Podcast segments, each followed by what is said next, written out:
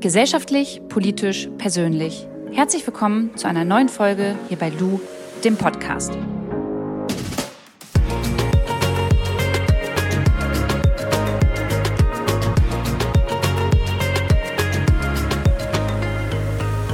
Es gibt auf Instagram so ein paar Menschen, denen ich folge, die ich immer mit dem Hashtag coole Socke beschreiben würde.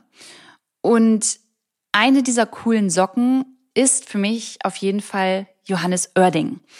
Johannes Oerding ist ein deutscher Popsänger und Songwriter und genau den habe ich mir heute hier als Gast ausgesucht, denn ich wollte mit ihm mal darüber quatschen, wie ist denn das für ihn eigentlich so während Corona, wenn er keine Konzerte geben kann? Was macht er sonst? Hat er Hummeln im Hintern? Und wie geht er eigentlich mit Hate-Kommentaren auf Instagram um? und sind für ihn gesellschaftspolitische Themen so relevant, dass er sie auch in seiner Musik zum Beispiel umsetzt. Ich freue mich auf das Gespräch und wünsche euch dabei viel Spaß. Okay, also Johannes, ich kenne dich ja äh, eigentlich nur von Instagram und von so ein paar Liedern und irgendwie fand ich es dann ganz cool, mit dir mal zu quatschen, weil ich bei dir immer das Gefühl habe und auch hatte, dass du nicht nur Musik machst, sondern dich halt auch mit gesellschaftspolitischen Themen ja auseinandersetzt. Erstmal freue ich mich, dass du Zeit hast. Du bist ja gerade hier digital äh, in Hamburg und ich in Berlin, richtig? So sieht's aus, genau, in Hamburg. Für dich hat ja Corona wahrscheinlich auch viel verändert und die Frage stelle ich eigentlich immer total gerne den Menschen, mit denen ich einfach äh, in ein Gespräch einsteige, weil es mich interessiert, inwieweit dich das verändert hat, inwieweit als Privatperson, aber auch als Musiker tatsächlich, weil das hat ja wahrscheinlich für dich auch bedeutet, dass vieles äh, weggefallen ist, oder? Genau so ist es. Also ich glaube, jeder hat irgendwie eine Veränderung äh, mitgenommen durch diese Phasen. Also bei mir war es tatsächlich so, ähm, dass ich das erste Mal ja eine Zwangspause oder eine Pause gemacht habe. Also wirklich auch mal abgeschaltet habe, mal wirklich aus diesem ganzen Musikerwust, dieser Geschwindigkeit und immer unterwegs sein zu müssen, immer irgendwie kreativ sein zu müssen. Äh, einfach mal ähm, gezwungen wurde, äh, rauszugehen. Und das tat mir eigentlich ganz gut, denn das haben mir viele Leute schon seit vielen Jahren gesagt, mach doch mal eine Pause. Aber ich bin halt so ein Typ, ich, ähm, es fällt mir schwer, ähm, da zur Ruhe zu kommen. Also zumindest im Moment noch.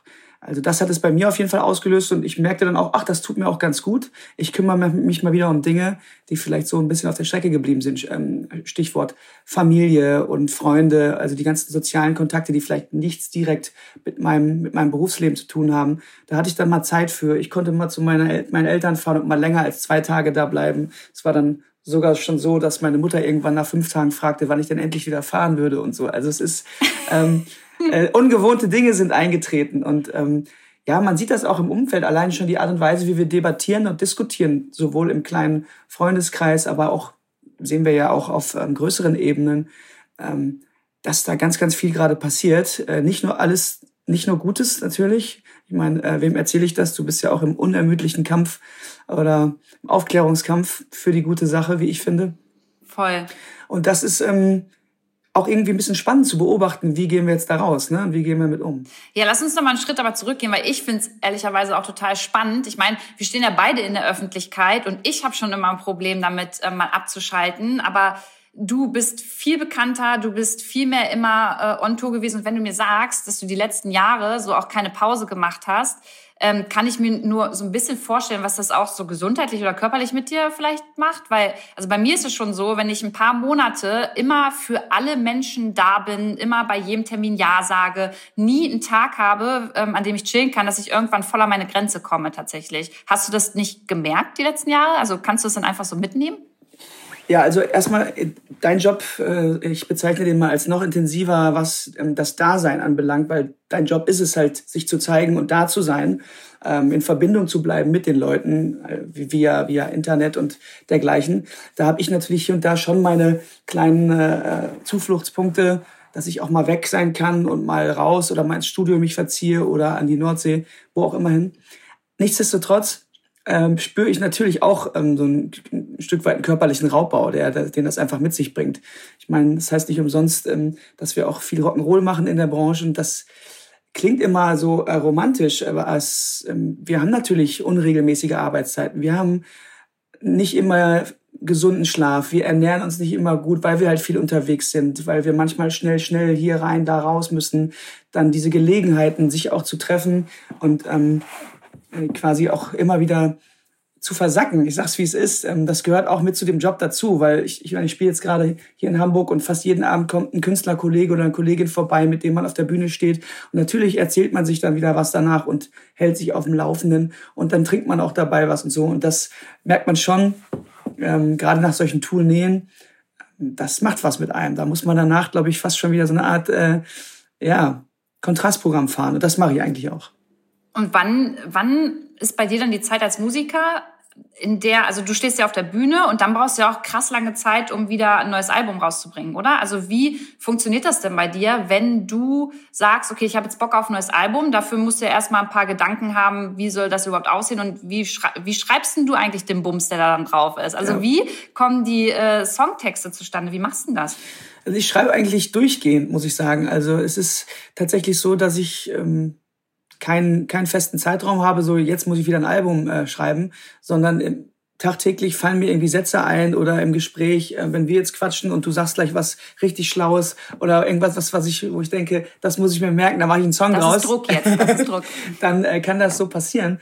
Ähm, ich glaube, ich habe gelernt in den letzten Jahren so mit offenen Augen und Ohren auch rumzulaufen, egal wo ich bin, ob ich äh, irgendwie beim Rewe drin stehe oder, oder beim Butni oder im Café sitze. Ähm, die Leute erzählen eigentlich die Geschichten schon so. Und wenn ich dann sehe, okay, das könnte auch meine sein oder ja, das kenne ich, dann habe ich da schon mal einen Ansatzpunkt. Ähm, natürlich kommt dann irgendwann die Phase nach einer Tournee, wo du sagst, jetzt haben wir die Zeit, jetzt gehen wir mal Wochen, Monate lang ins Studio, weil wir müssen dann die Sachen natürlich noch zusammenbringen und erarbeiten. Aber eigentlich habe ich keinen festen Handwerkskoffer, der mir sagt, so jetzt hole ich erst das raus, dann mache ich das und jetzt das. Und ich habe im Internet gelesen, weil ich musste mich ja so ein bisschen erkundigen, was du so machst und nicht nur auf Instagram rumgucken, ähm, dass du für Peter Maffei auch einen Song oder Songs geschrieben hast. Ist es dann so, dass dich ein Peter Maffei anruft und sagt, alter Johannes, ich find's voll geil, deine Texte finde ich super, kannst du mal für mich was schreiben? Ja, ziemlich genau so ist das. Also ähm, in dem Fall kannte ich Peter schon eine Weile. Ich war auch mit ihm auf Tour. Ich war da, er hatte mich eingeladen als Gastsänger bei seinem MTV Unplugged und so. Und ähm, wir haben uns einfach von Anfang an sehr gut verstanden und ich durfte da auch meine Songs spielen und der mochte einfach die Art und Weise, wie ich texte oder wie ich Dinge auf den Punkt bringe und hat mich dann gefragt, ob ich mir vorstellen könnte, mit ihm zusammen für sein neues Album zu schreiben. Und dann haben wir wirklich uns getroffen, auch an der Nordsee, da wo ich immer gerne bin und schreibe.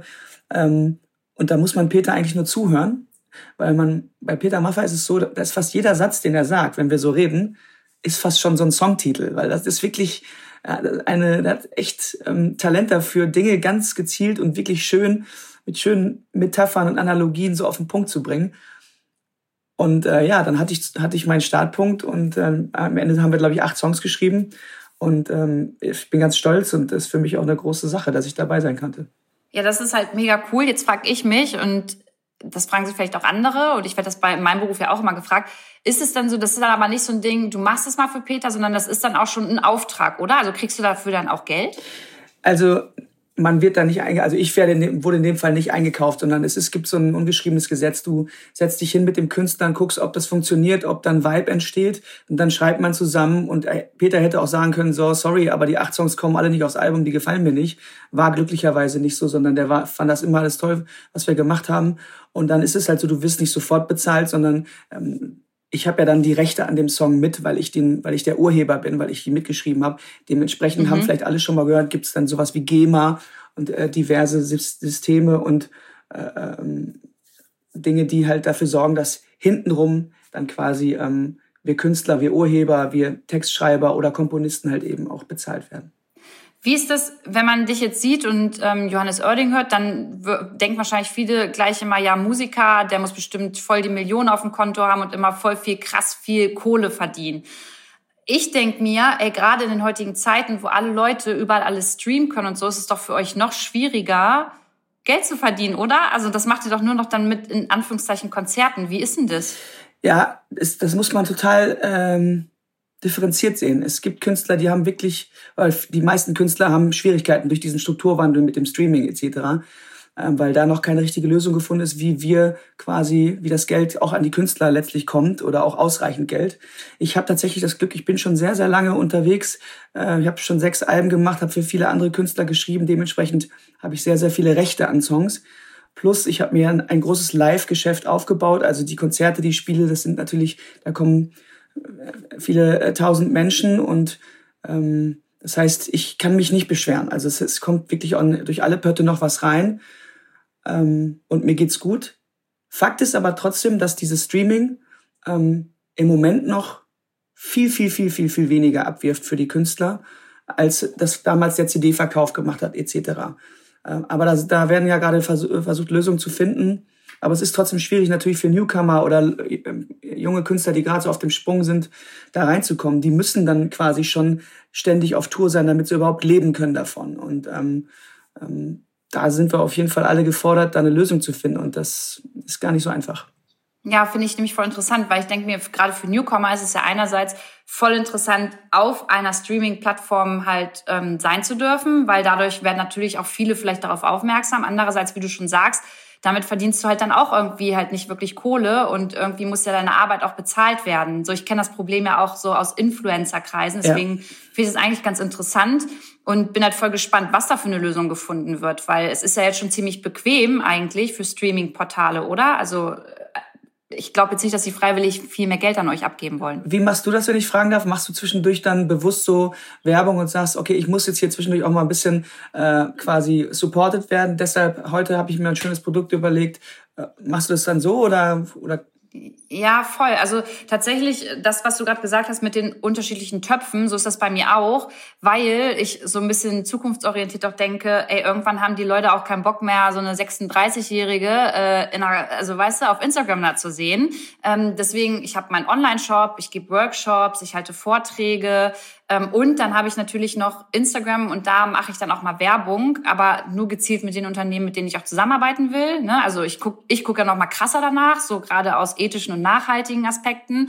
Und ich habe jetzt zwei feste Mitarbeiterinnen und das heißt für mich halt voll viel Verantwortung und das bedeutet auch für mich jeden Monat so viel Kohle reinzubekommen, dass ich die bezahlen kann. So und oh ja. ich bin dann erst irgendwann an vierter, fünfter Stelle. Das ist auch völlig fein.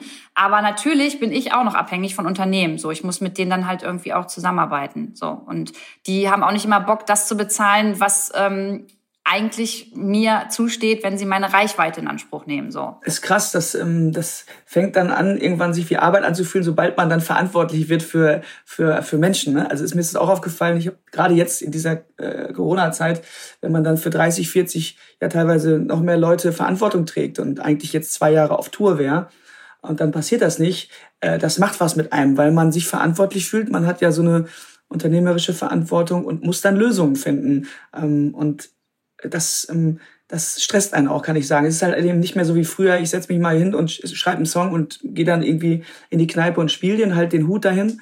Äh, nee, es geht, ähm, es ist dann so ein bisschen erwachsener geworden alles, ne? Ja, genau. Man fühlt sich so erwachsen auf einmal und trägt so Verantwortung. Ja. Und bei mir ist halt auch noch so das Thema, ich war noch nie Arbeitgeberin, also ich war noch nie Chefin. Das heißt, du musst ja auch alles koordinieren untereinander, die Leute irgendwie ähm, miteinander verknüpfen ja. und irgendwie so verschiedene Strukturen da reinbekommen. Und da ich eh so ein kleiner Knallkopf bin und so kreativ, ne, ja. aber so Strukturen ist nicht so mein Ding, ist das eigentlich voll die Herausforderung für mich tatsächlich. Ja, aber ich glaube, so, so fingen die meisten äh, Unternehmen an. Ne? Irgendwo in der Garage. Ich sehe gerade übrigens, ganz gutes Beispiel. Guck mal, ich hier mit meinem Hintergrund so, so, so pseudo-männlicher Hintergrund, bei dir alles so schön gemütlich mit Pflanzen und so. Ja, voll. Aber, aber das ist, äh, ich muss dazu sagen. Ja, du siehst halt aus, du, äh, wo sitzt du denn? Ist das so ein Podcast-Kabuff bei dir? Nee, das ist, nee, das ist ein Studio, oder? Ist, es ist tatsächlich bei mir zu Hause, aber ich habe hier so eine, so eine Studiowand, wenn man so will. ähm, ich mache das immer extra, damit keiner weiß, wie ich wohne. Ich sitze immer vor der gleichen Wand. Ja, okay. Die sieht so ein bisschen, ich sage immer, das sieht so aus wie so eine Wand so in, hier so in so einem Edelpuff. Äh, haben mir Freunde erzählt, die mal da waren. Ähm, das ist alles ein bisschen, ja, weiß auch nicht. Ja, das können sich die Leute jetzt gerade vorstellen. Also sieht wirklich tatsächlich ein bisschen so aus. Aber das ist ja auch eigentlich voll gut, was du machst. Witzigerweise habe ich gestern, ich weiß nicht, ihr kennt euch vielleicht auch Lea? Ja, Lea, klar. kennst du Lea, mhm. die Sängerin? Mhm. Ja, genau. Mit ihr habe ich gestern ähm, was gedreht und da haben wir auch darüber gesprochen, weil sie gesagt hat, hey, auf Instagram ist es so, ich hau da manchmal was rein, aber ich möchte gar nicht so persönlich werden. Und ich habe ihr auch gesagt, dass es eigentlich das Beste ist, was man machen kann, ähm, sich so ein bisschen seine Privatsphäre so zu erhalten. Deswegen finde ich es eigentlich total gut, was du machst. Ich habe 2013 halt schon ganz anders damit angefangen. Ähm, jetzt wieder aus dem Privaten bei mir zurückzugehen, würde bedeuten, dass die Leute auch keinen Bock mehr haben, mit mir zuzugucken. So, es ist, ähm, ist noch einer dieser Unterschiede zwischen quasi äh, dem, dem, dem Job, den du da machst und unseren. Und bei, ich bin der Meinung, ich bin so ein bisschen oldschool da unterwegs, dass das noch fast so ein bisschen zu unserem Musiker-Künstler-Job dazugehört, dass man auch mal, dass die Leute gar nicht so genau wissen, was macht er eigentlich, wie wohnt er eigentlich, was sind denn seine Hobbys, schläft er überhaupt, mhm. duscht er auch, bringt er auch den Müll runter. Also es ist so, ähm, ähm, das, das ist, ich, ich mochte das immer bei Künstlern, wenn die so ein bisschen ähm, Distanz und auch vielleicht so was Mystisches noch hatten. Und ähm, ähm, es geht natürlich nicht mehr komplett in der heutigen Zeit. Also man muss auch ein bisschen äh, der, der, der, der Buddy von nebenan sein. Äh, was ich aber auch nicht schlimm finde, weil ich auch so ein Dorfi bin, der das auch gerne macht. So. Aber bist du manchmal genervt, obwohl ich habe mal geguckt, ich habe vorhin mal Johannes Oerding Shitstorm oder Kritik eingegeben, ich habe einfach nichts gefunden. So, also liegt es das daran, dass du darauf achtest oder bist du halt einfach so eine langweilige Socke, bei der halt einfach nichts passiert? Ich bin sehr langweilig. Ähm, nee, es ist es ist tatsächlich so. Natürlich ähm, hat man immer wieder Kritiken oder Shitstorm, aber ich habe mir in den letzten 15 Jahren tatsächlich scheinbar eine, eine, eine, eine, eine auch eine eine Base aufgebaut an Menschen, die über die Jahre hinweg genau wissen, was ich, wofür ich stehe, was mein Profil ist, was ich mache, was ich sage. Das heißt, viele bleiben fern, viele ähm, kommen gar nicht erst zu meinen Konzerten oder hören zu, weil sie genau wissen, nee, bei diesem äh, äh, linksgrün versifften Typen, äh, das höre ich mir nicht an. Das kann natürlich sein. Ähm, dann habe ich auch eine ich sag mal, Fangemeinde, die wirklich unter sich schon sehr viel reguliert. Das ist mir aufgefallen. Das ist ja, da freut man sich sogar manchmal, wenn dann einer irgendwie versucht, da irgendwie Hass zu streuen oder loszulegen, dann kommt direkt von allen Seiten so, hör mal, da bist hier falsch und so weiter. Ja. Ähm, nichtsdestotrotz, klar. Ähm, du brauchst dann quasi gar nichts machen. Nee, ich brauche nichts machen. Die Leute übernehmen das und ähm, ähm, es ist schon so, dass ich natürlich gerade im hauptsächlich in Interviews etc. dann doch meine Meinung kundtue und dann kriegst du, erntest du immer wieder, komm hinten rum ähm, Dinge, Leute, die sich beschweren, Leute, die Karten zurückgeben, die CDs wegschmeißen und verbrennen. Ähm, all das ist schon da gewesen. Aber ich muss sagen, Respekt vor dem, was du machst, weil ich lese mir manchmal auch die Verläufe unter deinen Posts durch und denke, oh mein Gott, da muss man richtig ein dickes Fell haben. Und ähm, das ist schon äh, beeindruckend und vor allen Dingen auch nachahmenswert. Ja, vielen Dank. Aber ich, also, ich sehe das bei dir eigentlich genauso. Also ich sehe das eigentlich bei allen Personen, die in der Öffentlichkeit stehen, die müssen sich ein dickes Fell einfach irgendwie aneignen. Ähm, weil auch gerade während Corona, finde ich, hat man nochmal festgestellt, dass Menschen im Internet viel, viel schneller und intensiver ihren Frust auch so rauslassen. Ne? So, die, die meinen das manchmal gar nicht böse, aber die projizieren ihren Alltag dann auf dein Profil und wollen da mal so richtig die Sau rauslassen. Und wenn du dann noch äh, politisch bist und irgendwie bestimmte Werte vertrittst und Haltung zeigst, ähm, dann kann es halt auch echt passieren, dass das dann unter der Gürtellinie ist. Das ist bei mir echt, echt ja immer öfter der Fall. Aber du hast ja gerade auch linksgrün versifft gesagt. Also thematisierst du eigentlich äh, so gesellschaftspolitische Themen auch manchmal irgendwie auf deinen Konzerten zwischendurch? Ja, also das, weißt du, weil ich habe bei Bosse, bei Bosse auf dem Konzert war es so, ähm, ich bin ja Braunschweigerin, ne, und er hat dann sein Abschlusskonzert auch in Braunschweig gegeben und dann ähm, hatte er ähm, auch noch mal so ein bisschen das Thema, ähm, was war es denn das Thema? Da war das Thema tatsächlich AfD. Das hat er ja noch mal so ein bisschen thematisiert und hat dann auch Viva Con Aqua auf seinem Konzert rumlaufen lassen und das thematisiert. Wie machst du das? Machst du sowas auch?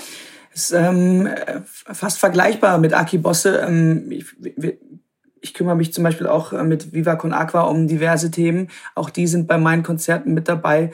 Ähm, und ich tatsächlich vor den entsprechenden, ich habe ja sehr viele Songs, die sich auch mit den Dingen beschäftigen. Also eben, ob das Rassismus ist, Hass ist, ob das äh, der, die Verrohung der Gesellschaft ist, äh, digitaler Wandel, alles. Hast du mal ein Beispiel? Ähm, ich nehme mal den Song ähm, Blinde Passagiere. Blinde Passagiere ist ein Song von mir und vor Blinde Passagiere gibt's glaube ich, so ein acht Minuten äh, Pamphlet von mir. Ja, Pamphlet ist äh, übertrieben, es ist ja eigentlich gar kein Hass, kein Hasspredigt, sondern es ist eher die, eine Predigt für das Gute, wo ich da genau darauf eingehe, dass wir ähm, natürlich alle ähm, mehr oder weniger zufällig da sind, wo wir sind. Ähm, und das thematisiert auch der Song. Also ich, ähm, ich eröffne den Song, indem ich halt wirklich die Leute appelliere, lass uns mal wieder ein bisschen mehr in die Mitte rücken und nicht zu weit nach alle nach links und nach rechts und gegeneinander, nur weil wir einer Gruppe zugehören wollen, sondern dass wir mal wieder ein bisschen uns verzahnen und nach den Gemeinsamkeiten suchen. Also ein großes Thema. Ich versuche das aber so gut es geht anzuschneiden und auch in der Kürze der Zeit, die man vielleicht auf einem Konzert hat, ähm, das möglichst auch ähm, plakativ darzustellen, dass die Leute wissen, wovon redet er eigentlich, ähm, ohne dass man komplett ins Detail geht, weil dafür braucht man Zeit. Wenn man mit Leuten diskutiert, weil du weißt es selber, alle Themen sind so un unglaublich komplex. Also ich wusste auch, als ich bei dir gesehen als Thema äh, Menstruation, da habe ich gesagt, ja, vieles wusste ich schon, aber das ist auch sehr komplex. Und also jedes Thema ist so komplex. Man müsste eigentlich sich sehr viel Zeit nehmen, um, um, um mit den Leuten wirklich darüber zu debattieren und auch die unterschiedlichen Standpunkte zu sehen. Und das mache ich auf den Konzerten auf jeden Fall auch. Und aber noch viel, viel mehr in solchen Sachen, wie wir jetzt, wie jetzt gerade oder in Interviews oder Talkshows.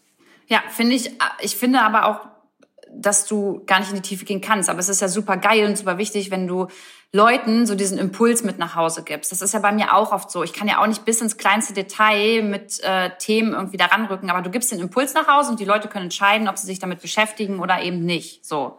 Genau, und es geht. Das ist ja so ein bisschen es, das Wichtige. Es geht eigentlich wirklich nur um auch das Anpieksen der Menschen und denk da mal drüber nach. Und ich weiß ja auch nicht, ob ich immer richtig liege. Ne? Also ich kann ja nur für eine, beziehungsweise doch, es gibt viele Themen, wo man weiß, das ist auf jeden Fall falsch. Also ähm, Rassismus, äh, Xenophobie, all das, das ist falsch. So, das weiß ich. Und deshalb kann man da auch guten Gewissens da auch ähm, selbstbewusst das auftragen und vortragen. Aber du hast recht, ähm, die Leute anpieksen und dass sie zumindest mal drüber nachdenken und durch dieses ständige auch immer wieder Posten und Reposten von wichtigen Dingen, auch dass jetzt Moria ist, äh, überhaupt insgesamt die ganze Flüchtlingsdebatte und Diskussion, äh, Seenotrettung etc., Klimawandel, das sind alles Dinge, je mehr und je öfter wir das machen, ist meine Hoffnung, desto mehr kommt das überhaupt in die, in die Gesellschaftskreise rein, die sonst überhaupt kein Interesse an, an diesen Themen haben. Voll. Und desto mehr haben die auch das Gefühl, okay, wir dürfen auch was dazu sagen oder wir trauen uns dazu, was zu sagen. Weil ich merke auch gerade ähm, in den ähm, Räumen auf Social Media, Instagram ist es halt so, die Leute sagen was und dann gibt es 400.000 Meinungen und man kommt irgendwie nicht zu einem Ergebnis. So. Und ich habe immer auch das Gefühl, und da würde ich dich auch mal fragen, wie du das siehst, so es ist immer mehr so dieses ähm, ganz oder gar nicht denken oder schwarz oder weiß denken, aber es gibt nicht mehr die Mitte. Genau. Und das ist so ein bisschen das, wovor ich Angst habe, weil es muss wieder mehr, und das hast du ja auch gerade schon angesprochen, Richtung Mitte gehen. Ähm, und man muss auch manchmal Kompromisse eingehen können und sagen, yo, ey, wir leben in einer Welt, in der können wir nicht sofort von 0 auf 100 und auch nicht zurück auf 0. Wir müssen so ein bisschen, ja, in der Mitte irgendwie mitschwimmen das ist das größte Problem unserer Zeit, bin ich der Meinung, dass wirklich ähm, vielleicht sogar auch ähm, politisch bedingt äh, die Bevölkerungsgruppen auseinanderdriften. Also eben auch, dass das System schon auch hier und da dafür gesorgt hat, ähm, dass die Schere zwischen Arm und Reich, dass die Bildungsschere immer äh, größer auseinandergeht. Und das trägt natürlich auch dazu dabei, dass es Menschen gibt, die vielleicht auch gar nicht hier und da intellektuell in der Lage sind, mal an eine Konsequenz weiterzudenken oder nochmal um die Ecke und nochmal um die Ecke, sondern die sehen nur sich und haben Angst und sind verzweifelt und aus dieser, äh, aus ihrem Fuchsbau raus äh, äh, greifen sie da Leute an. Ähm, und auf der anderen Seite gibt's dann nicht auch die, die gut ausgebildeten, teilweise auch überhebliche Arroganz den anderen gegenüber und diese Extreme, du hast vollkommen recht, die muss man ja irgendwie wieder zusammenbringen. Ich weiß nicht, wie das ähm, funktioniert, aber ich weiß schon, dass es durch ein totalitären Staat oder ähm, ich sag mal einen antidemokratischen Staat nicht funktionieren wird. Da werden alle extremen Gruppen und auch Minderheiten, die werden alle hinten äh, durchs Raster fallen. Ich denke mir immer so, ey, weißt du, hier in Deutschland gehen wir auf die Straße, weil wir ähm, keine Maske tragen wollen während Corona, so. Und in Weißrussland gehen die Menschen auf die Straße, weil sie überhaupt mal gehört werden möchten und weil sie das Gefühl haben, ähm, dass sie da einfach unterdrückt werden, ja. Und das so was für ein Privileg wir eigentlich haben, über was für Themen, aber natürlich auch berechtigterweise wir vielleicht ähm, nachdenken und was für Probleme wir haben. Es ist schon nochmal ein krasser Unterschied so. Und das fehlt mir manchmal, dass diese Reflexion der Menschen, dass wir sagen, ey, natürlich dürfen wir alle unsere Probleme haben, aber im Großen und Ganzen können wir uns doch voll glücklich schätzen, was wir hier für ein krasses Gesundheitssystem haben, wie wir durch Corona durchgekommen sind, so. das fehlt mir tatsächlich.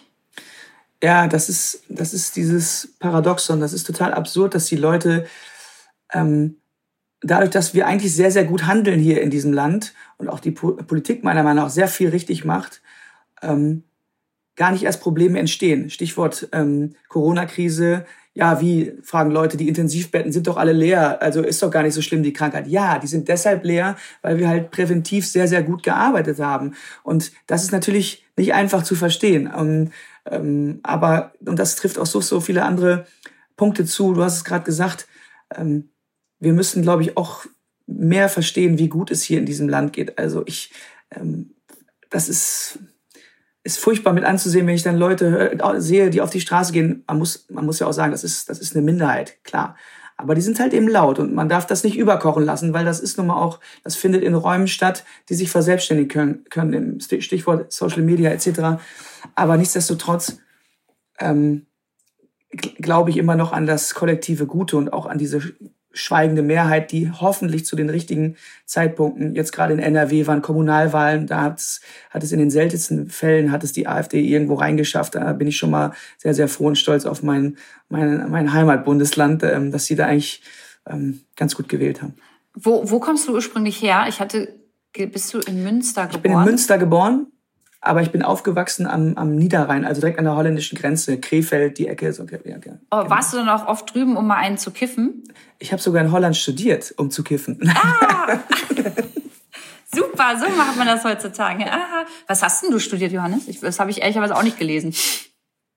Ich habe ähm, Betriebswirtschaft und äh, internationales Ach, Marketing der Klassiker. studiert. Das klingt, klingt wichtiger als es ist, aber wie bei den meisten, ich wusste nicht, was ich machen sollte. Ich fand Holland lustig und äh, es war eine der, der schönsten Zeiten meines Lebens. Und ey, ist aber auch geil. Ich meine, danach hast du ja jetzt was ganz anderes gemacht. Wie kann, was hast denn du nach deinem Studium gemacht? Wusstest du dann gleich, du möchtest Musiker werden? Oder hast du es vielleicht auch schon begleitend gemacht und bist du dann erst in einem anderen Job eingestiegen? Ich war schon Musiker. Also ich war schon, ich hatte mit 17 meinen ersten äh, Künstler, äh, Schrägstrich Plattenvertrag und dann ging das schon so los. Ich habe also alles beides gleichzeitig gemacht, weil das halt eben in Holland ging. In Deutschland wäre es, glaube ich, schwierig geworden.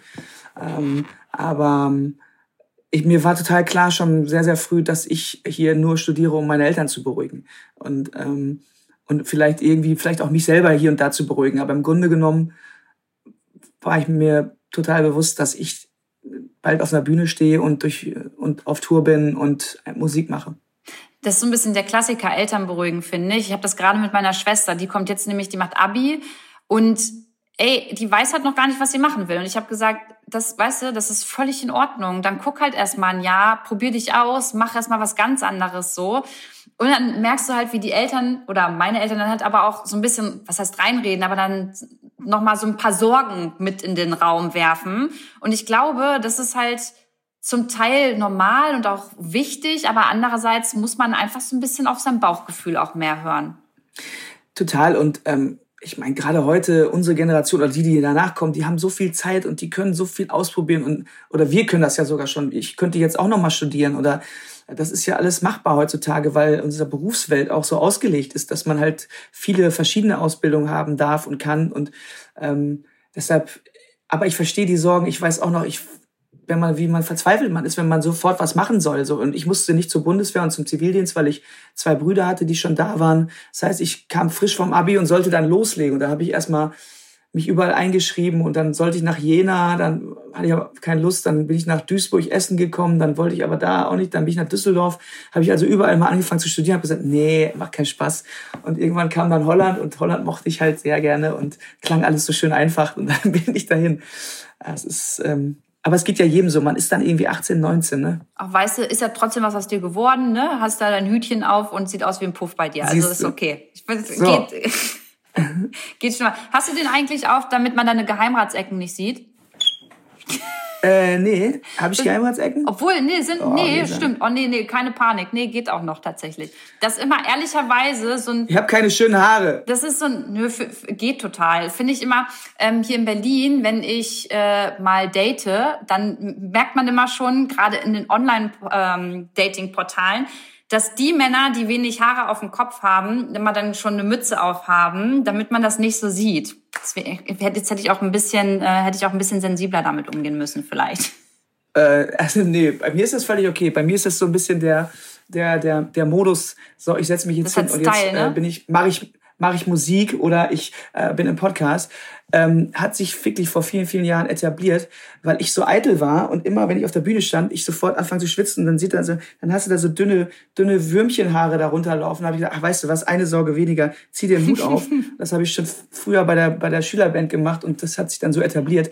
Und jetzt kommt, das Gute ist, wenn ich nicht erkannt werden möchte, wenn ich durch die Straßen laufen möchte oder mal selber dann feiern nimmst du den einfach ab. Lass, so, und dann bin ich verkleidet. Erkennt dich keiner. Wie oft wirst du, das ist wahrscheinlich eine Klassikerfrage, aber wie oft wirst du erkannt auf der Straße und ist es immer fein für dich, dass du angesprochen wirst? Ich werde, also es hat sich in den letzten zwei Jahren noch mal extremst ähm, gesteigert, dadurch, dass ich natürlich auch lange bei Sing Mein Song im Fernsehen war und dann viel, viel mehr TV dazu kommen, dann doch die einen oder anderen Radiohits dabei waren. Ähm, hier in meinem Viertel ist es so, ich lebe ja in einem Alternativ hier in der Schanze, ähm, da, da sind die Leute eher unaufgeregt so und man kennt sich auch so und hier laufen viele, viele wie ich rum, so sage ich mal. Aber wenn man mal rausgeht in die Innenstadt oder, oder sonst wohin, ähm, man wird schon auch erkannt und die Leute rätseln. Wenn ich einen Hut auf habe, erkennen sie einen sofort. Und ich würde sagen, 95 Prozent der Menschen sind total lieb, total nett, fragen höflich, ob sie ein Foto dürfen oder einfach nur Hallo sagen. Ähm, in seltensten Fällen, meistens ist dann Alkohol im Spiel, gehen einem Leute auf den Sack, so, keine Ahnung, die sich dann irgendwie Mut ansaufen und kennen einen noch nicht mehr, aber irgendjemand hat am Tisch gesagt, guck mal, das ist der Oerding. Und dann sagt er, ja, da gehe ich jetzt mal hin. Und dann kommt er dahin, so, hey, ich hab gehört, du bist der Sänger. Und dann, äh, ich sag so, ja, und, äh, ja, ich lass mal ein Foto machen. Ich so, ey, wir machen nur ein Foto, wenn du drei Songs von mir kennst. So, und dann geht er wieder weg und dann dackelt er ab und dann kommt er mit drei, drei Songs wieder und dann, dann sage ich vielleicht ja. So. Okay, das ist aber eigentlich auch ganz geil. Das ist eine ganz ja. gute, das ist ganz gut. Ja, bei mir ist das nicht so extrem tatsächlich, muss ich sagen. Hier in Berlin jetzt schon mal, aber bei mir ist dann eher immer so, dass ich, man merkt dann, dass die Leute dich erkennen, aber sich nicht trauen. Oder es ist halt auch schon vorgekommen, dass wenn ich irgendwo mit meinen Mädels saß, dass sie dann halt Fotos gemacht haben oder Videos, ohne mich zu fragen. Ich sag dann nichts. Für mich, ich bin da eigentlich relativ entspannt. Man sieht ja auch alles von mir im Internet. Aber äh, meiner mhm. Freundin ist das dann schon mal auf den Sack gegangen oder auf den Pisser, die dann gesagt hat, ey Leute, fragt sie doch einfach. Die ist halt cool drauf so. Aber ansonsten finde ich das eigentlich auch ganz schön, wenn, es ist ja auch eine coole Bestätigung irgendwie, äh, zu wissen, die Leute, die, die mögen dich halt und die Arbeit, die du machst irgendwie, ne? Total. Ähm, aber du hast noch mal gerade was gesagt. Ähm, ich finde das auch immer irgendwie unhöflicher, wenn Leute so aus dem Hinterhalt einen so abfotografieren oder filmen, äh, als dass sie wirklich ankommen und fragen, kann ich mal ganz schnell ein Bild machen oder so, ne? Weil ja. dann ist man oftmals unvorteilhaft irgendwo in Situationen auch hier und da. Ähm, das will man ja auch nicht. Ähm, manchmal ist man ja auch nur Mensch oder man geht mal feiern und dann dreht man mal durch oder so. Und das ähm, dann dann muss immer schon einer aus meinem Freundeskreis manchmal habe ich ja sogar irgendwie noch so einen Sicherheitstypen mit dabei äh, der dann auch aufpasst so wenn man weiß okay man geht heute Abend irgendwo feiern oder in die Öffentlichkeit. Ähm, was ich ganz lustig finde manchmal sind so ältere Menschen wenn ich dann mit meiner äh, Freundin irgendwo im Café sitze oder im Restaurant und dann sitzen so am Nachbartisch sitzen Leute die dann wirklich denken da ist jetzt scheinbar eine Scheibe dazwischen oder die gucken Fernsehen oder so, weil wir sitzen dann da und die sagen so, ach guck mal, das ist sie, ne? Ja, hier Ina Müller, ne? Ja, Fernsehen, ja, ja. Und da hier, das ist der Sänger da, Johannes. Und dann so laut reden, dass ich wirklich schon mal, oder wir mal saßen und drehen so um, äh, Entschuldigung, wir können Sie hören, da ist irgendwie keine Scheibe dazwischen. Also es ist, das ist aber dann schon fast wieder süß, wenn dann so Leute so aus ihrer Fernsehwelt und denken so, ja, die, das sind ja Prominente, die, die sieht man ja normalerweise gar nicht in der freien Wildbahn. Ähm, ist schon lustig. Nervt euch beide das eigentlich, dass das Thema immer, also ja, dass ihr als Paar immer wieder thematisiert werdet, weil natürlich habe ich auch vorher äh, meine Followerinnen und Follower gefragt, ey, was wollt ihr von Johannes wissen? Und mhm. natürlich war da so dieses Private und die Beziehung zwischen dir und Ina und jetzt hast du sie halt selbst angesprochen, deswegen werfe ich das jetzt auch mhm. in den Raum. Ähm, ja, dass das, äh, dass da Fragen gestellt wurden und dass das thematisiert wird. Nervt euch das manchmal? Ähm, nee, eigentlich mittlerweile nicht mehr. Also am Anfang war es schwierig, weil wir natürlich auch die ersten Jahre unterm Radar geflogen sind, ganz bewusst. Da hat es ja, sollte es ja keiner mitkriegen. Und dann, als dann die Neugierde aufkam, da musste man immer irgendwie so drum rumschiffen und so. Jetzt sind wir seit elf Jahren zusammen und äh, eigentlich wissen die Leute auch viel über uns, weil wir ja durch in jeder Promophase auch gelöchert werden. Ähm, wir geben das Preis, was wir preisgeben wollen. Wir sind kein rote Teppichpärchen, was irgendwie gemeinsam auf Veranstaltungen groß geht. Es sei denn, sie kriegt ein Echo und ich habe äh, das Album dazu mit ihr geschrieben. Ähm, das ist einmal so vorgekommen und dann haben wir gesagt, komm, das machen wir mal, weil das ist für uns beide auch äh, eine schöne Sache, auch beruflich. Und ansonsten lebt jeder sein, auch so schön sein Leben für sich und wir versuchen das einigermaßen zu trennen, ohne dass wir uns in die Quere kommen, was manchmal passiert einfach aus zeitlichen Gründen, wenn ich bei ihrem Album mitschreibe oder sie soll mir mal ein bisschen helfen und so ich. Aber ähm, Ach, die Leute fragen auch immer ganz nett und die meisten, auch Journalisten oder auch Redaktionen, wissen ja, wie viel wir preisgeben. Und ja, okay, frag was zum Altersunterschied. Es gibt ja immer die gleichen Antworten auch, aber ganz ehrlich, es, es stört einen nicht. Es stört mich nicht mehr. Hey, und ich finde dieses Thema Altersunterschied, ne, ich finde das, dass, dass man heutzutage da noch so drüber redet, finde ich eigentlich krass, so, weil also mich stört das, mir ist das so Latte Macchiato, ob ich jetzt einen jüngeren Typen kennenlerne oder einen älteren. Also es kommt ja so drauf an, wie der so drauf ist und was ja. der in der Birne für mich hat und wie erwachsen der für mich dann rüberkommt. So, weißt du, kann auch sein, dass ich einen Älteren kennenlerne, der sich aber noch komplett benimmt wie ein Kind. So, also kann auch andersrum sein. Von daher kann ich das gar nicht verstehen, dass das immer noch so krass thematisiert wird. Ja, ähm, es ist scheinbar so ein bisschen der Feenstaub, ähm, den grundsätzlich so Pärchen auch haben, gerade die in der, beide in der Öffentlichkeit haben. Das ist so ein bisschen dieses Skala, bunte Ding, wo man, wo die Leute gerne wissen, ach, wie leben die denn? Ach, wie kriegen die das denn hin? Und versuchen das natürlich auch hier und da auf ihre eigene Welt zu projizieren, weil es gibt ja auch viele Paare da draußen, die vielleicht ähnliche äh, Konstellationen haben etc. Ich, bei uns ist es fast so, ich habe das Gefühl, ich äh, bin dadurch ein bisschen erwachsener oder schneller erwachsen geworden und Ina ist ist jünger geworden. Also trifft man sich dann doch irgendwo auf so einer, auf so einer Ebene, ähm, wo wir gleich alt sind im, im, im Kopf. Das ist, ja. Ja, ist doch geil. Das ist doch mega cool. Äh, eine Frage noch mal dazu. Wenn jetzt, mhm. weil du gerade die Gala oder Bunte angesprochen hast, das sind ja so die, diese typischen Klatsch- oder Promi-Flash oder was weiß ich, was alles gibt. Wenn die mal schreiben, ne, ja, bei Johannes und Ina, da läuft's nicht oder die sind getrennt. Das ist ja oft so, dass sie einfach nur Bullshit-mäßig das reinschreiben, damit sie Klicks kriegen oder das gelesen wird. A, werdet ihr darüber vorher informiert? Ich denke mal nicht. Und B, machen die es einfach nur, weil man euch dann längere Zeit nicht mehr zusammen irgendwo öffentlich gesehen hat? Genau so ist es. Also, das ist dieses, dieses, dieses Klicks erhaschen, eine Schlagzeile reinballern ähm, ich hatte sowas mal, da war ich, da hatte ich einen Support, also eine Vorband mit, das war eine Künstlerin, Selina Bostic, auch aus Berlin kommt. Und äh, dann habe ich für sie, haben wir ein Video zusammen gedreht für ihre, für ihre neue CD. So saßen dabei auf dem Dixie-Klo und dann hat echt, haben echt irgendwelche Zeitschriften dieses Video genommen, haben dann Still daraus genommen, also wie wir uns gerade so in die Augen gucken auf dem Dixie-Klo, also ein Standbild und haben das gepostet und haben gesagt, so, wer ist die neue Frau an der Seite von? So irgendwie so um dann wirklich immer im letzten Absatz. Obwohl die wussten, also Johannes, ganz kurz, obwohl die wussten, dass das halt äh, Promo war, quasi. Also die wussten das, ja. dass es eigentlich ein Video ist und haben es trotzdem rausgeschnitten, knallhart, wa? Genau, genau. Und dann, um, meistens steht ja dann irgendwo im letzten Absatz, auch, auch egal ob das steht, sind sie noch zusammen, sie wurden lange nicht mehr gesehen, wer ist die Frau an Johannes Oerding Seite, wer ist das, bla bla. Ähm, steht im letzten Absatz, nein, alles gut, Entwarnung, sie haben gestern noch zusammen da und da gesungen, sie haben, also es ist, aber bis dahin lesen die Leute halt nicht mehr. Und deshalb kommt ab und zu jemand zu mir und sagt, ja, ist doch schon schlimm, ihr seid ja nicht mehr zusammen und so. Ne? Ich so, hä, wieso? Ja, stand doch da. Und ich so, nee. Und ist es dann aber so, dass gab es mal eine Situation, die dich oder dann Ina auch verletzt hat? Weil ich könnte mir vorstellen, wenn ich mir jetzt überlege, ich bin mit jemandem anders zusammen, der auch halt im Rampenlicht steht, und dann kommt, kriegst du halt so ein Bullshit einfach auf dein Handy geschickt. Also, bist du da abgehärtet nach den Jahren? War das am Anfang anders? Wir haben eine ganz gute Taktik. Also sowohl Ina als auch ich, wir lesen das nicht mehr. Also wir, ich, ich habe weder Google Alerts noch irgendwas. Ich weiß, dass mein mein engster Vertrautenkreis, also Stich auch mein, oder mein, mein Manager und so, die achten natürlich darauf, dass da kein Bullshit kursiert. Aber ansonsten halten die uns immer mit solchen Sachen fern. Und Ina liest sowas auch nicht. Ähm, man, ich will das teilweise gar nicht wissen, weil es ist, ich weiß, dass es mich berühren würde. Ich weiß, dass es mich auch ärgern würde und nerven würde. Auch Musikkritiken, Konzertkritiken lese ich auch nicht, weil ich weiß, ich lasse das zu nah an mich ran. Weil was diese Kritiker immer nicht verstehen, ist, dass das, was ich da mache, das ist zu 99 Prozent mein komplettes Leben, dieses Bühnending, diese Musik. Und ich, das ist alles meine persönliche Geschichte so. Und wenn die dann schlecht darüber schreiben, dann greifen sie mich persönlich auch an. Ähm, und Ina kann das noch besser als ich wegstecken, aber ich lese es auch nicht mehr. Ähm, ähm, und damit fahre ich eigentlich ganz gut die letzten Jahre, muss ich sagen. Also hin und wieder kommt immer mal einer und sagt so, hast du gelesen, was da über dich stand? Ich so, nein, ich will es gar nicht wissen. So.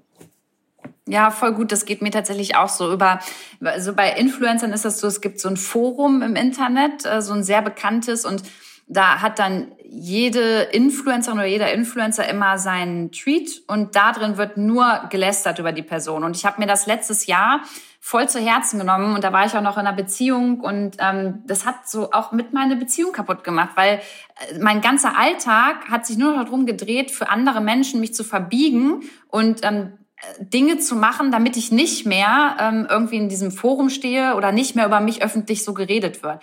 Und das war totaler Quatsch. Und ich habe mich da auch voll von befreit. Weihnachten habe ich gesagt, Leute, ich lese gar nichts mehr, ist mir scheißegal. Andere können mich kacke finden. Ich weiß, dass ich das, was ich mache, zu 100 Prozent mache, weil ich es gut finde. Und es wird immer unterschiedliche Meinungen geben. Deswegen, ja, lasse ich das auch nicht mehr an mich heran. Ja, Respekt. Und sag mal, wo du gerade sagst, ihr habt da so ein Forum.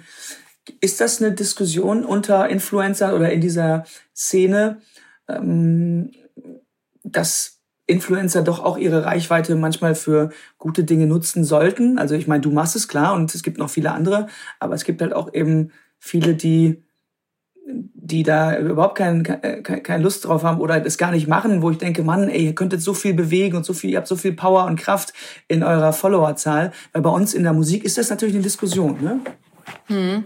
Ähm, das ist ein spannendes Thema. Ich bin jetzt Freitag tatsächlich bei einer Fridays for Future Veranstaltung, auf der ich so ein bisschen dafür Werbung mache für andere Influencerinnen und Influencer, sich halt politischer mehr einzubringen. Man muss aber auch sagen, also erstmal hat ja jede Person hat seine Berechtigung auf Instagram, egal was man da hochlädt. Ne? Und dann kannst du auch nicht von den Leuten, also du kannst dann ist doch, ich würde es gerne erwarten, aber ey, jeder darf ja entscheiden, wie er das möchte. Und hinzu kommt, dass es natürlich voll abschreckt, wenn man auf ähm, Seiten wie meiner dann sieht, wenn man sich politisch einsetzt, dass die Leute von dir erwarten, dass du gleich zu 100 Prozent alles anders, alles richtig machst und dich, wenn du dich einmal positioniert hast, wirst du gleich in so eine Schublade gesteckt. Also liegt es auch ein bisschen mit dran an der Gesellschaft, nicht immer, und da sind wir wieder bei dem Thema, dieses schwarz oder weiß, ganz oder gar nicht, sondern es ist voll okay, wenn du jetzt sagen würdest, alter Leute, wir müssen mal überlegen, ein bisschen umweltfreundlicher zu leben. Und wenn du dann fliegst, dann machst du vielleicht in anderen Bereichen was, aber du setzt dich ja mit dem Thema auseinander. So, und du kriegst aber immer gleich einen Shitstorm und wirst immer gleich runtergemacht. Von daher kann ich es nachvollziehen, dass sich das viele nicht trauen, sich da irgendwie politischer oder umweltfreundlicher dementsprechend zu positionieren. Ist eigentlich traurig, aber du hast recht. Ich hatte letztens auch so etwas. Also ich bin ja auch ein großer Verfechter gewesen von, hey, äh, Hygienemaßnahmen, Abstandsregeln etc., Corona ernst nehmen und so weiter. Bin ich immer noch. Ähm, und dann war ich irgendwann letztens in Flensburg mit zwei Freunden unterwegs und ein bisschen von Kneipe zu Kneipe gehoppt, soweit es denn ging. Und in jeder Kneipe habe ich dann irgendwie, haben die Barkeeper oder die, die, die Besitzer gesagt, ah, können wir ein Foto machen? So, da habe ich Fotos mit denen gemacht. Natürlich ohne Maske, weil ich auch selber irgendwie äh, das komplett vergessen habe. Und dann äh, sowas geht natürlich dann öffentlich und dann sofort alle Leute, das kann ja wohl nicht sein. Er sagt doch immer, hier groß die Maske aufziehen und Abstand und so. Also dann gab es auch so ein kleiner Shitstorm, wo ich auch denke, ja, man muss den Leuten auch Fehler ähm, gönnen, sage ich mal. Das gleiche gilt im Übrigen auch gerade für die Polit äh, Politik, denke ich. Also man, äh, man muss jetzt allen auch die Fehler erlauben und auch gönnen, gerade was dieses Thema Corona nochmal und diese ganze, äh, wie gehen wir damit um, Debatte anbelangt, weil keiner weiß, was äh, wirklich der beste Weg ist im Moment. Und ähm, das, ich finde es auch genauso wie du schwierig.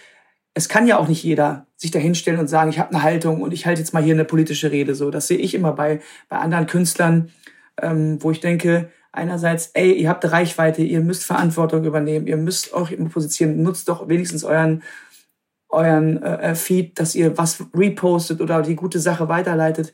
Ihr müsst ja nicht gleich irgendwie den Prayer da machen, irgendwie auf der Kanzel. Ja. Ähm, aber auch da sehe ich, haben viele Leute auch teilweise nicht das Interesse, aber vielleicht auch eben nicht den Charakter, sich überhaupt damit auseinanderzusetzen, weil vielleicht dann doch hier und da auch gefüllte Stadien, gefüllte Arenen, große Konzerte, viele Menschen und viel Applaus wichtiger ist.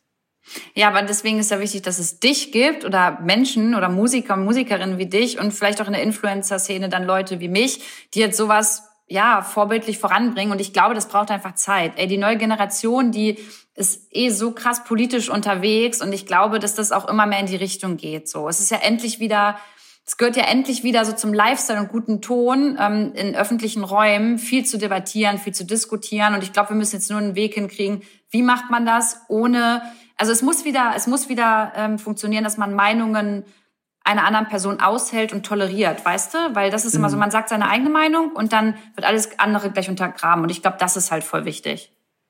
Ja, und du hast gerade was Schönes gesagt.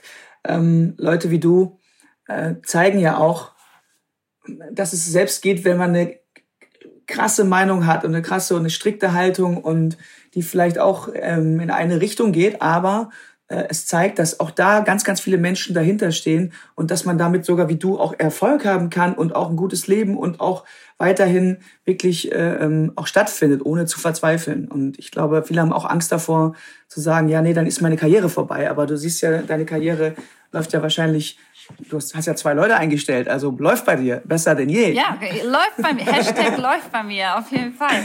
Ja. Äh, das war, das war ein, äh, ein guter, guter Hashtag. Johannes, wie läuft's denn bei dir jetzt eigentlich weiter? Also was sind denn jetzt deine nächsten Steps? Weil du kannst ja jetzt gerade keine großen Konzerthallen irgendwie mhm. füllen. Machst du jetzt dann weiter Corona-Pause und entspannst mal ein bisschen oder wie sieht das aus?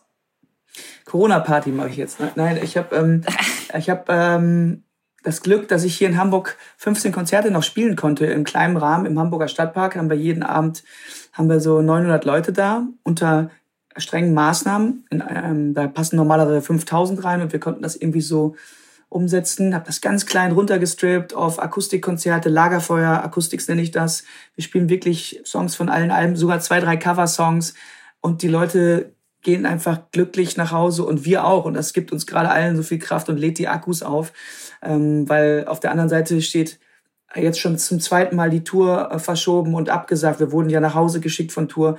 Normalerweise müsste man jetzt 100 Konzerte spielen, die großen Sommer-Open Airs. Das fällt alles weg.